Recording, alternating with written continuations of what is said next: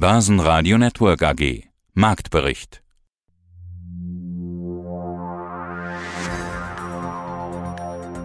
Naja gut, okay, wir wissen ja, die Börsen haben kurze Beine. Trotzdem ist es eine Meldung wert. So gegen 17 Uhr kam am Donnerstag die Meldung, Ahmed Laschet signalisiert seinen Rücktritt als CDU-Chef. Ich habe mal geguckt, ich konnte keinen Ausschlag im DAX Laschet zuordnen. Der Schub für den DAX kam mit dem Beginn des US-Handels. Der Dow Jones lag zum Xetra-Ende bei rund 1,8% im Plus. Der DAX schließt mit plus 1,85% bei 15.250 Punkte. MDAX plus 0,6%, 33.506 Zähler. Zudem, die Entspannung an den Öl- und Gasmärkten sorgten für Erleichterung an den Börsen. Aus dem Börsenradiostudio A heute Peter Heinrich. Ich grüße Sie. In der Redaktion ist auch mein Kollege Sebastian Leben. Unsere Interviewpartner heute und die Themen dazu Lieferketten außer Rand und Band, Inflation ohne Ende, Athos Immobilien. Ein Großteil der Verkäufe ist getätigt. Die Butter am Brot wird aber etwas geringer ausfallen in den nächsten Perioden. Heidelberg Pharma mit Zahlen Schritt von einem reinen Forschungsunternehmen zu einem Entwicklungsunternehmen. Der deutsche Mittelstandsanleihenfonds der wichtige Unterschied, wenn KfM die Spreu vom Weizen trennt. Und nun wird es ein bisschen philosophisch auch, mehr Gemeinschaft wagen über den Dreiklang Schönheit, Verbundenheit und Sinn. Zu Gast Johannes Hartl, Eden Culture. Zudem der Vorstand von B plus S. Schönen guten Tag, mein Name ist Falco Block, ich bin Derivatestratege bei der DZ Bank in Frankfurt. Unser Thema heute Lieferketten außer Rand und Band. Inflation ohne Ende. Also wir haben ja in unseren Vorstandsinterviews hier im Börsenradio immer wieder, und das ist fast schon eine Standardfrage von uns Redakteuren, die Frage, und sind Sie auch betroffen? Und dann gibt es wirklich viele aberwitzige Zusammenhänge, was uns die Vorstände erzählen und erklären, was dann fehlt und welche Taskforce sie aufmachen und wo sie dann irgendwelche Teile herbekommen. Das sind wirklich spannende Wirtschaftskrimis fast schon. Und was ich schon gelernt habe, es fehlt eigentlich gar nicht an Chips, es fehlt genau genommen an Wafern. Lieferketten außer Rand und Band. Wie viele Chips fehlen denn? Wie groß sind denn die Folgen? Ja, ich sag mal, das Thema Lieferketten ist ein interessantes Thema und hat eigentlich bis vor ein paar Monaten vielleicht irgendwelche fernen Einkaufsmanager interessiert oder hätte sie interessieren sollen. Und wenn dann irgendein Schiff die Kurve im Suezkanal nicht bekommen hat, dann hat man davon in der Zeitung oder in Nachrichten gelesen, weil das spektakulär war, hat aber eigentlich privat niemand interessiert. Bis es dann so, ich sag mal, interessante Auswüchse angenommen hat, dass man hier aktuell nicht mehr zu vernünftigen Preisen jetzt vielleicht ein Tablet oder ein PC bekommt und selbst so krude Dinge wie es gibt kein Schnittholz in den Baumärkten und die Dachdecker können keine Aufträge mehr annehmen. Und dann kamen diverse andere Faktoren noch hinzu, an die kein Mensch gedacht hat, wie eine Wasserkrise in, in Taiwan, wo ja ein ganz erheblicher Teil dieser Produkte dann herkommt und die aber wahnsinnige Mengen an hochreinen Wassers benötigen und da kamen verschiedene Sachen aufeinander, die eigentlich jetzt, ich sag mal, zu der aktuellen Krise geführt haben. Und natürlich auch, muss man sagen, eine Fehlallokation, dass einige sich nicht hätten vorstellen können, dass nach Corona die Wirtschaft so schnell wieder Fuß fasst. Und deswegen haben einige in den Firmen, die jetzt großartig sich beschweren, ihre Lager nicht rechtzeitig gefüllt. Lieferketten außer Rand und Band. Haben Sie noch ein paar Beispiele? Also ich habe ein persönliches Beispiel, das bringe ich dann auch gerne an. Ich bin eigentlich jemand, der noch auf äh, Desktop-PCs steht, muss ich ganz ehrlich sagen, die ich teilweise selber auch zusammenbaut. Und letztens wollte ich meinen Rechner selber nochmal auf den aktuellen Stand bringen, auch mit einer neuen Grafikkarte, jetzt nichts wahnsinnig Tolles, aber eine ganz normale Standard-Grafikkarte, die kostete im November letzten Jahres, weiß ich noch ganz genau, 200 Euro, jetzt wollen die 800 Euro dafür haben. Und selbst wenn ich sie mir auf Ebay gebraucht zulegen möchte, liegt man bei 700, da sieht man mal wow. die Differenz. Bei uns in der Firma heißt es aktuell, neue Mitarbeiter, die mit Laptops ausgestattet werden, sind bevorzugt zu denjenigen, die zum Beispiel sagen, ihr Laptop ist nicht mehr auf dem neuesten Stand und es hat dann auch ähm, Saturn gesagt, äh, das Weihnachtsgeschäft steht zwar nicht unter Beschuss, aber Sie können sich durchaus vorstellen, dass bei neuen Produkten es nicht einfach sein wird, dass die zuverlässige Belieferung von PlayStation und Co. definitiv möglich sein wird. Also das merkt man bis auf persönliche Ebene. Jetzt persönlich nicht davon betroffen, aber man hat es letztens auch noch gehört, die Opel-Werke in Eisenach machen ihre Werke bis zum Ende des Jahres dicht. Das betrifft die Leute dort natürlich unmittelbar, nachdem sie ja erst seit kurzem erst wieder aus der Kurzarbeit herausgekommen sind. Schauen wir auf Meldungen. Die AA Realbank bestätigt Übernahmegerüchte. Vonovia ist bei der Deutsche Wohnen am Ziel.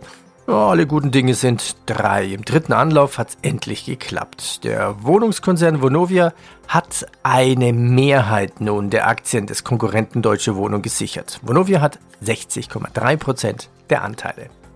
Die Deutsche Post DRL kündigt höhere Prognose an und nennt erste Eckdaten für Q3. Mein Name ist Jan Spitt-Brandt. Ich bin Finanzvorstand und Sprecher des Vorstands der Heidelberg Pharma AG.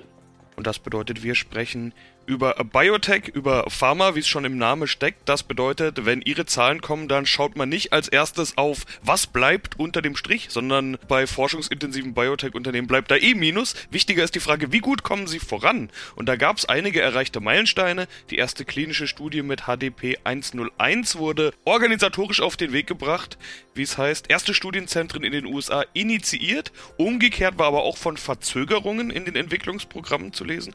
Reiche ich doch einfach mal die Frage an Sie weiter. Wie gut kommen Sie voran? Ja, zunächst mal ist wichtig, dass wir es geschafft haben, äh, jetzt äh, kurz äh, vor der klinischen Prüfung zu stehen, die klinischen Zentren initiiert zu haben. In USA ist das schon passiert und wir sind sehr zuversichtlich, jetzt bald den ersten Patienten behandeln zu können. Die Verzögerungen sind im Grunde genommen entstanden durch technische Vorläufe, administrative Vorläufe. Besonders in den USA hat sich herausgestellt, dass wir eben noch dieses Closed System Transfer Device testen müssen.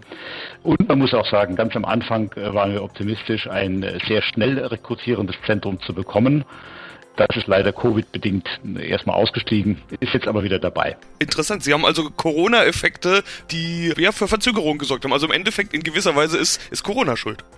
Naja, so würde ich es nicht verdichten. Es ist eben das erste Zentrum, das als äh, sehr schnell rekrutierend bekannt ist. Damals kapazitätsmäßig so ausgelastet gewesen, dass gesagt haben, wir haben im Augenblick einfach keinen Platz und keine Kapazität.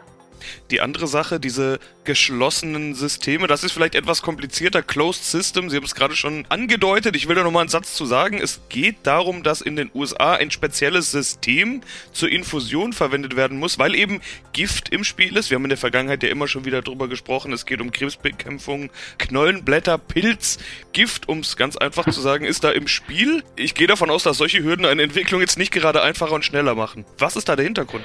Ja, haben Sie recht. Grundsätzlich geht es ja bei Chemotherapie immer darum, äh, Krebszellen zu eliminieren und das tut man eben in der Chemotherapie durch toxische Substanzen. In den USA gibt es da jetzt Handhabungen, die anders sind als in Europa und die auch zum Teil zwischen den Zentren unterschiedlich gehandhabt werden. Es geht im Grunde nur darum, dass das Infusionsbesteck auch beim Transport zum Patienten nochmal in bestimmte Schutzgebinde und Schutzvorrichtungen eingeschlossen wird. Letztendlich muss man testen, dass diese Schutzvorrichtungen nichts an der Substanz ändern, so dass der Patient das bekommt, was man wirklich äh, dem Patienten auch geben möchte. Die deutsche Industrieproduktion bricht um 4% ein im Vergleich zum Vormonat. Blick nach Wien zum ATX. Der Total Return liegt bei 7417 Punkte, kaum verändert Differenz minus 0,18% Der DAX, die Gewinner, Deutsche Bank plus 4,3% Continental dahinter 4,1% Daimler 3,8% Die Verlierer, wenn man davon überhaupt sprechen kann, im DAX Sartorius minus 0,4% RWE minus 0,2 und E.ON minus 0,2% Guten Morgen, Herr Heinrich. Mein Name ist Hans-Jürgen Friedrich. Ich bin Vorstand der KfM Deutsche Mittelstand AG, die den deutschen und den europäischen Mittelstandsanleihenfonds initiiert hat und dafür auch Fondsberater sind. Sie sagten gerade, Spreu vom Weizen trennen. Das finde ich sehr spannend. Hätten Sie ein Beispiel dafür? Wer kommt rein? Wer darf nicht rein? Genau, also das ist eine sehr gute Frage, Heinrich. Ich bedanke mich dafür. Der Deutsche Mittelstandsanleihenfonds hat ja ein Risikoprofil, und zwar in der Skala von 1 bis 3 befinden wir uns im Risikoprofil 3, das heißt also eher in Richtung konservativ, aber immer noch chancenorientiert. Und dann ist es eben so, dass Sie über die Analyse der Bonität des Unternehmens als auch über die Analyse des, der Qualität des Instruments, der Anleihe, eben gucken müssen, inwieweit die Anleihe und die Bonität des Unternehmens eben in diesem Risikoprofil, also sprich 3, zugeordnet werden kann.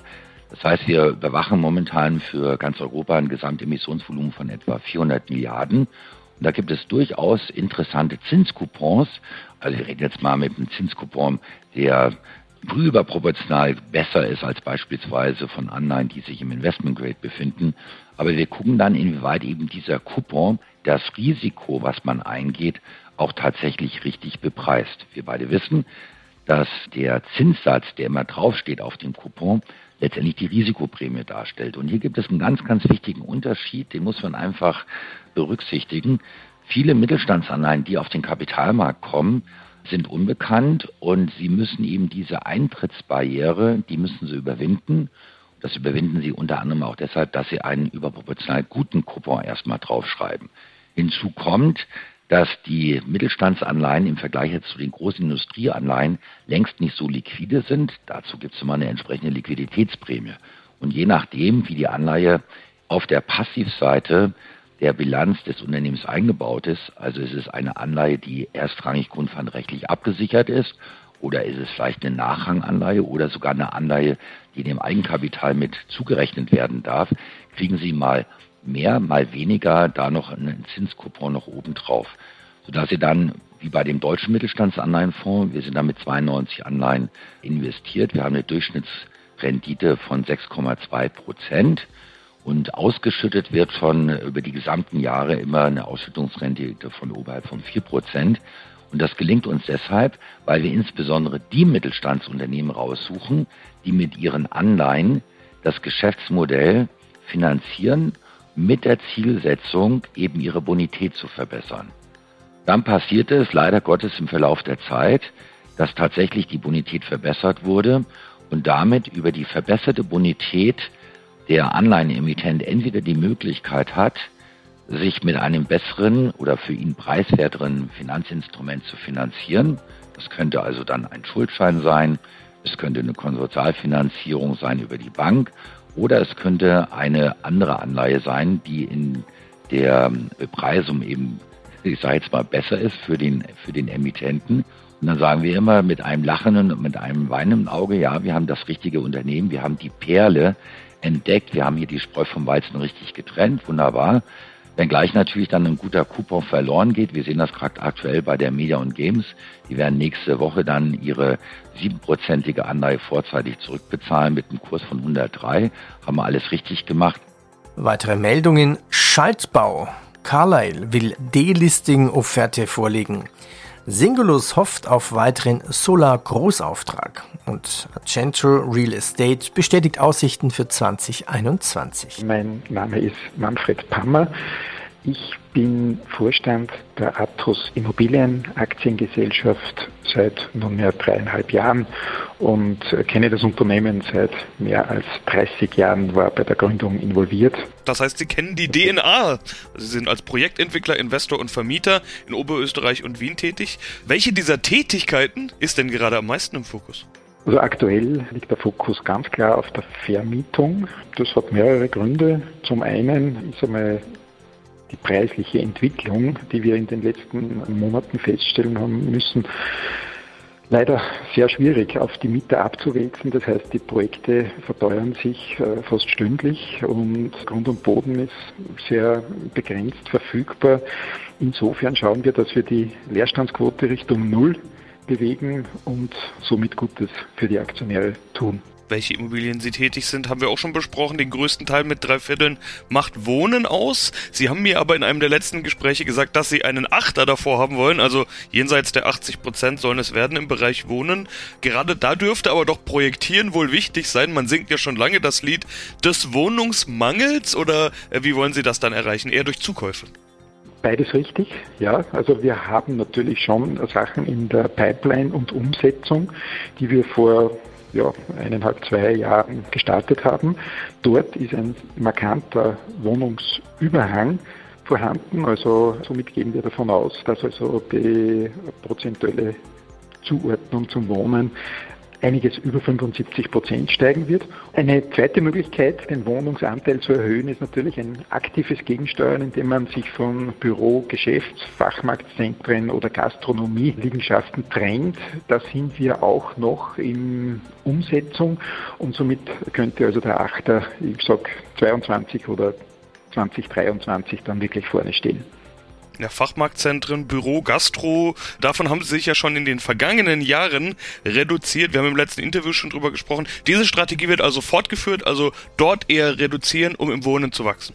Ganz genau. Also es ist natürlich so, dass die Quadratmeteranzahl von äh, Büros und Geschäften also nicht mehr so wesentlich ist. Aber trotzdem äh, ist unser Bemühen, uns dort noch zu reduzieren und auch bei Fachmarktzentren die letzten Reste, die sich im aktuellen Portfolio befinden, auch noch bei gutem Wind abzustoßen. Mein Name ist Wilhelm Berger. Ich bin Vorstand der BNS Banksysteme AG und wir sprechen über ihre Jahreszahlen. Sie haben nämlich ein verschobenes Geschäftsjahr, Geschäftsjahr 2021. Sie bieten Softwaresysteme für Banken. Wir nennen das ja gerne Fintech, also jahrzehntelanges Fintech, haben wir in der Vergangenheit hin und wieder darüber gesprochen. Zum Einstieg möchte ich Ihr Intro in den Geschäftsbericht vorlesen. Da schreiben Sie nämlich, liebe Aktionärinnen und Aktionäre, Investoren und Geschäftspartner, für das vorangegangene Geschäftsjahr haben wir an dieser Stelle von der Rückkehr in den Normalbetrieb geschrieben. Leider ist es nur zu einer kurzen Verschnaufpause gekommen und die Normalität ist eine andere geworden.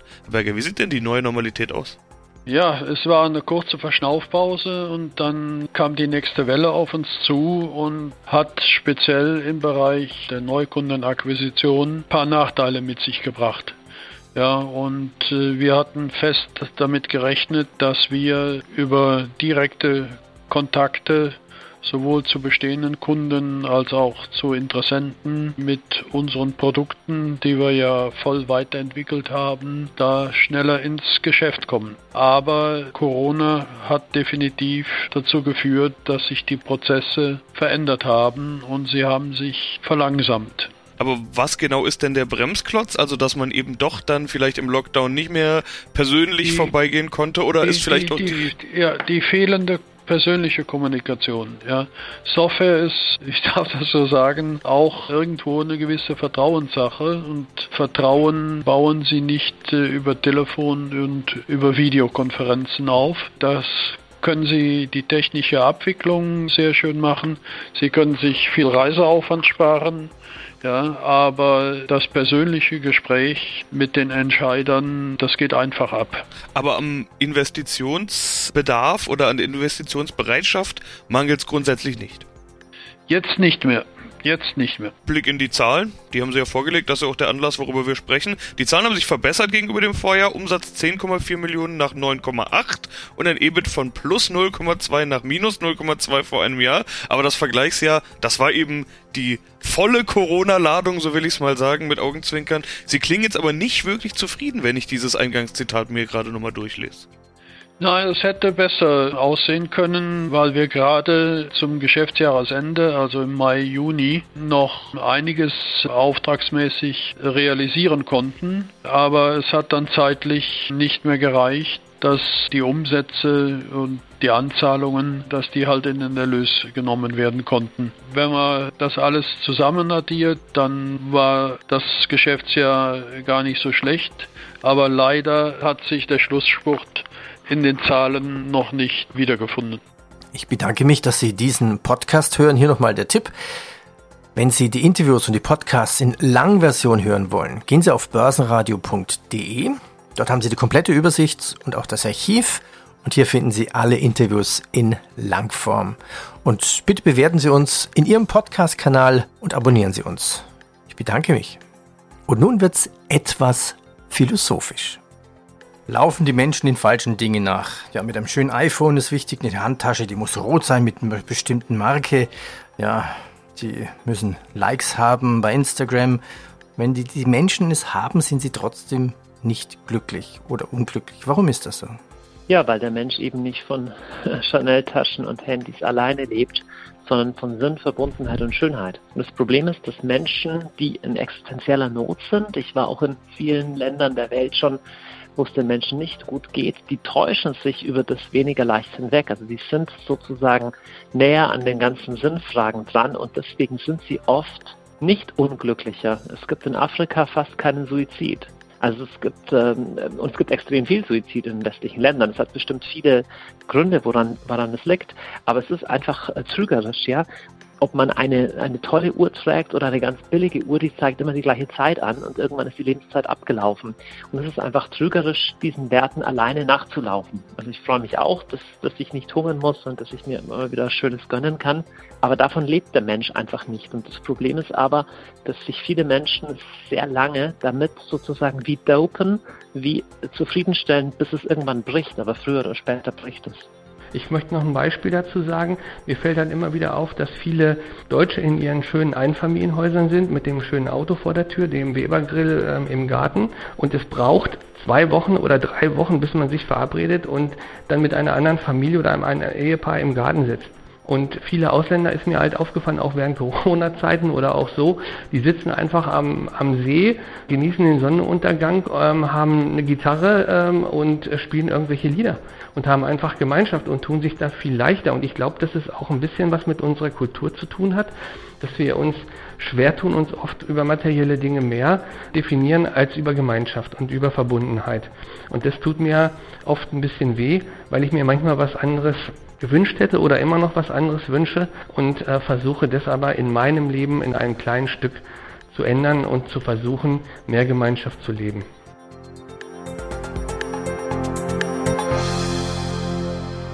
Börsenradio Network AG Marktbericht